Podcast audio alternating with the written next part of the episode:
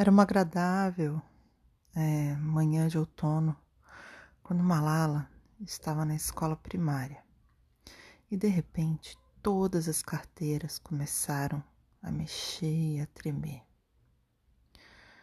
Naquela época ainda, as classes eram mistas, haviam meninos e meninas, e nesse momento todos começaram a gritar correram para fora da sala gritando: Terremoto! Terremoto! Eles haviam orientado as crianças a saírem das escolas e nesse momento todos ficaram em volta das professoras, que nem pintinho embaixo de galinha. Bem, no Vale do Swat, onde Malala morava, havia uma falha geológica e por isso lá Existem muitos terremotos, eles acontecem com frequência. Mas aquele, naquele ano, foi diferente de todos os outros. Todos os edifícios tremiam e os terremotos, os tremores não paravam. A maioria das crianças chorava e os professores rezavam muito.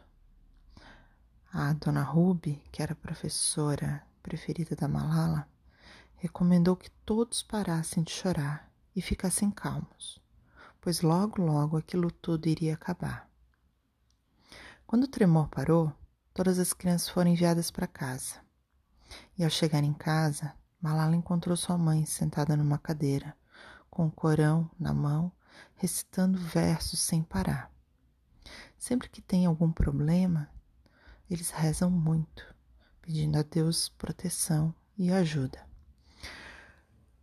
Quando Malala, quando a mãe da Malala viu, ela logo foi correndo abraçá-la, chorando muito e ao mesmo tempo aliviada por vê-la bem e saudável. Mas naquele dia, o tremor não foi repentino e parou. Ele continuou pelo dia inteiro. Ao longo da tarde haviam tremores e todos ficaram com muito medo. Naquele ano, eles tinham se mudado mais uma vez e estavam morando num apartamento. Era um edifício alto para onde eles moravam. Tinham dois andares. Não é como aqui. Lá os prédios são menores. Porém, em cima desse apartamento havia uma caixa de água gigante e a mãe da Malala estava com muito medo que aquela caixa d'água pudesse cair e machucá-los. O seu pai, naquela noite, voltou muito tarde, pois antes de ir para casa ele resolveu fazer uma vistoria em todas as outras escolas para ver como estavam, se haviam quebrado, enfim. Quando chegou a noite, ainda havia muitos tremores e a mãe de Malala estava cada vez mais em pânico. Toda vez que acontecia um tremor, a família toda achava que tinha chegado a hora do juízo final e que todos ficariam soterrados. A mãe de Malala queria muito que eles saíssem de casa e ficassem na rua, mas o pai da Malala estava muito cansado. E os muçulmanos acreditam que o destino deles é traçado por Deus. Por isso, ele botou as crianças na cama e falou à mãe de Malala: Olha, se você quiser, vá onde você quiser. Eu ficarei aqui com as crianças, pois se você acredita em Deus, eu acredito que você deva ficar também. Bem, Malala confiou na fé do seu pai mas também partilhava das preocupações muito justificadas de sua mãe. Realmente, o terremoto daquele dia, do dia 8 de outubro de 2005, revelou-se um dos mais graves da história. Atingiu 7,6 pontos na escala Richter. Alguns edifícios desabaram e regiões do norte foram devastadas. Eles ficaram um tempo sem luz e sem comunicação. Mas quando as estações de televisão começaram a mostrar notícias sobre a devastação, eles conseguiram ver o quanto aquele terremoto foi devastador. Aldeias inteiras foram transformadas em poeiras e escombros. O terremoto chegou a afetar 30 mil quilômetros quadrados.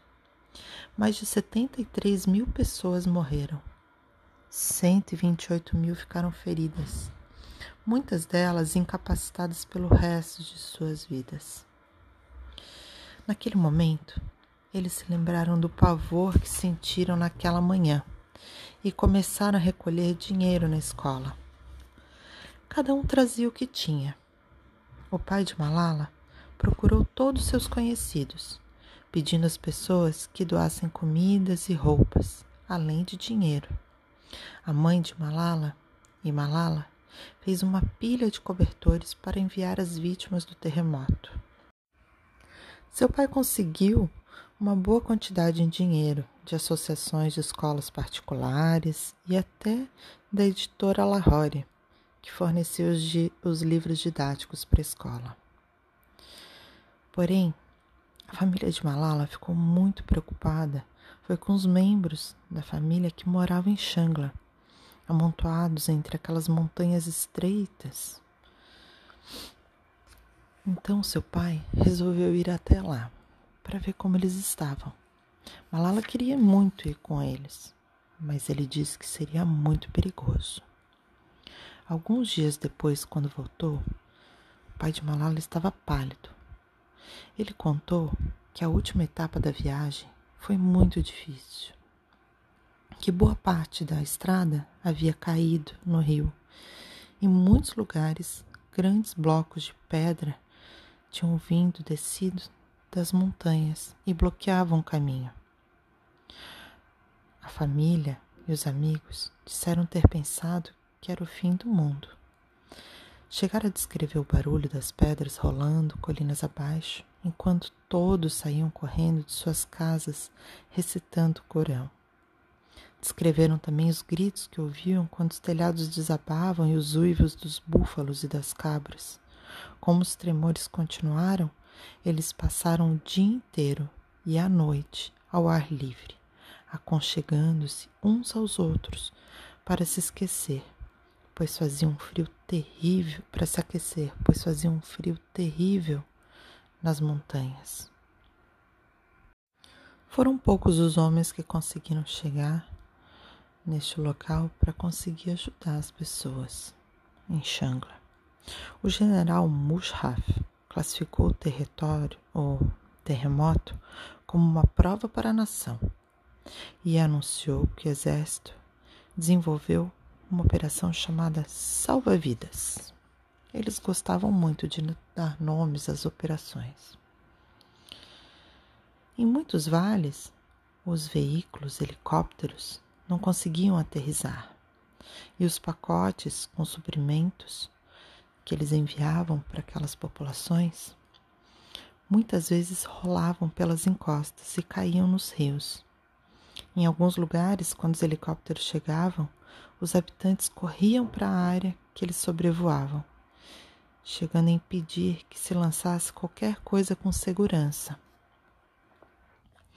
As vítimas do terremoto elogiaram os ativistas que subiam e desciam nas montanhas penosamente, atravessando vales desmoronados, levando auxílio a regiões remotas com as quais ninguém se importava.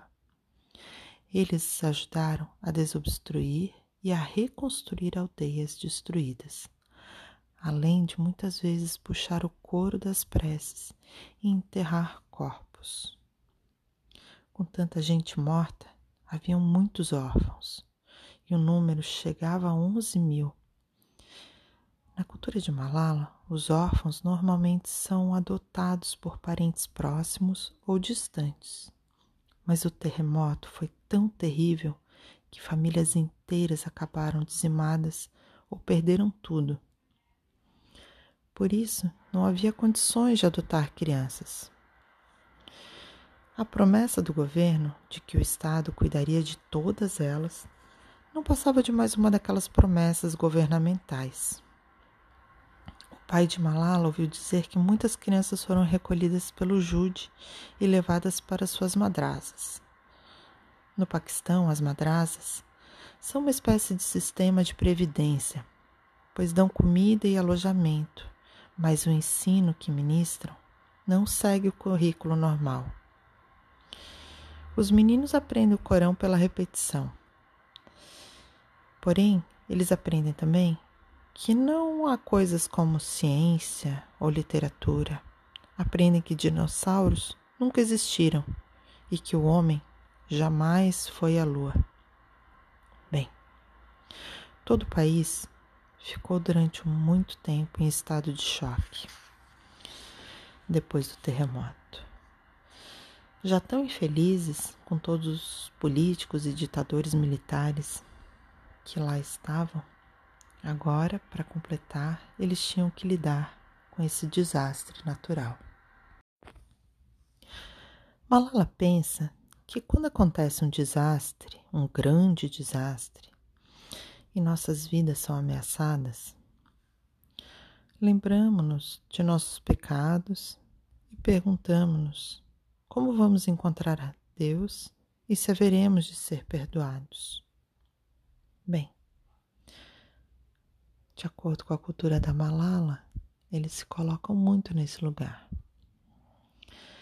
Ela também diz que Deus também nos deu a faculdade de esquecer. Por isso, quando a tragédia passa, continuamos com a nossa vida normal. Eu queria saber se vocês acreditam nesse pensamento que a Malala colocou. Vocês acham que depois que tudo acaba, a nossa vida continua sendo a mesma?